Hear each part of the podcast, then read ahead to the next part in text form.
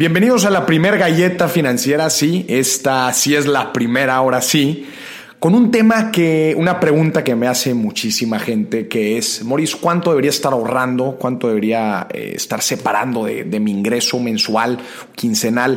¿Cuánto tengo que estar ahorrando? ¿Es el 10? ¿Es el 20%? ¿Cuánto es una cantidad en específico? ¿Cuánto debo estar ahorrando? Y yo le respondo a la gente, no sabes cuánto ahorrar cada mes porque no tienes metas financieras. Si una meta financiera son objetivos que nos vamos planteando a corto, mediano y largo plazo, un viaje que queremos hacer, una casa que queremos enganchar, un auto que queremos comprar, una colegiatura que hay que pagar, una deuda de la cual hay que salir. Todas estas son metas financieras y nos las vamos planteando otra vez a diferentes plazos. Y eso nos dice, es decir, planteamos cuánto dinero necesitamos en cuánto tiempo y eso nos va dictando cuánto tenemos que ir ahorrando mes a mes. Entonces, pues la verdad es que no es un porcentaje, es más bien qué tan agresivo quieres irte contra tus metas.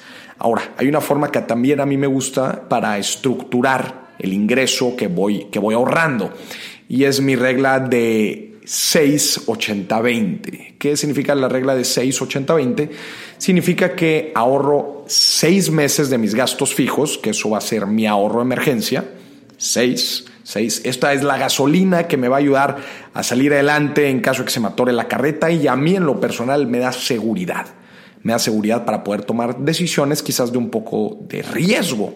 Porque a final de cuentas, salga bien o salga mal, yo tengo mi reserva de seis meses. Este dinero está invertido a la vista en renta fija, baja, bajo riesgo, que pues es dinerito que tengo ahí y es lana que puedo usar en caso de que llegue algún, algún imprevisto.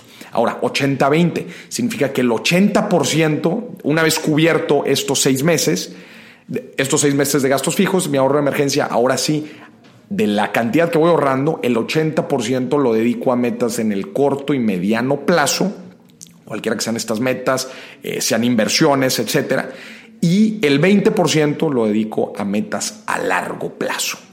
Más de 7 años, 10 años, 15 años. Una proporción siempre va a estas metas, pero el otro 80% que voy ahorrando fuera de mi ahorro de emergencia va dirigido a metas en el corto y mediano plazo. Una de esas metas, por ejemplo, en corto y mediano plazo, son mis inversiones activas, es a lo que me dedico, es mi negocio. Entonces meto una lana ahí pero a la vez estoy metiendo otra lanita a una meta a largo plazo, que quizás voy a ver rendimientos a largo plazo, pero son las diferentes formas en que yo voy mitigando mis riesgos y voy obteniendo mi rendimiento.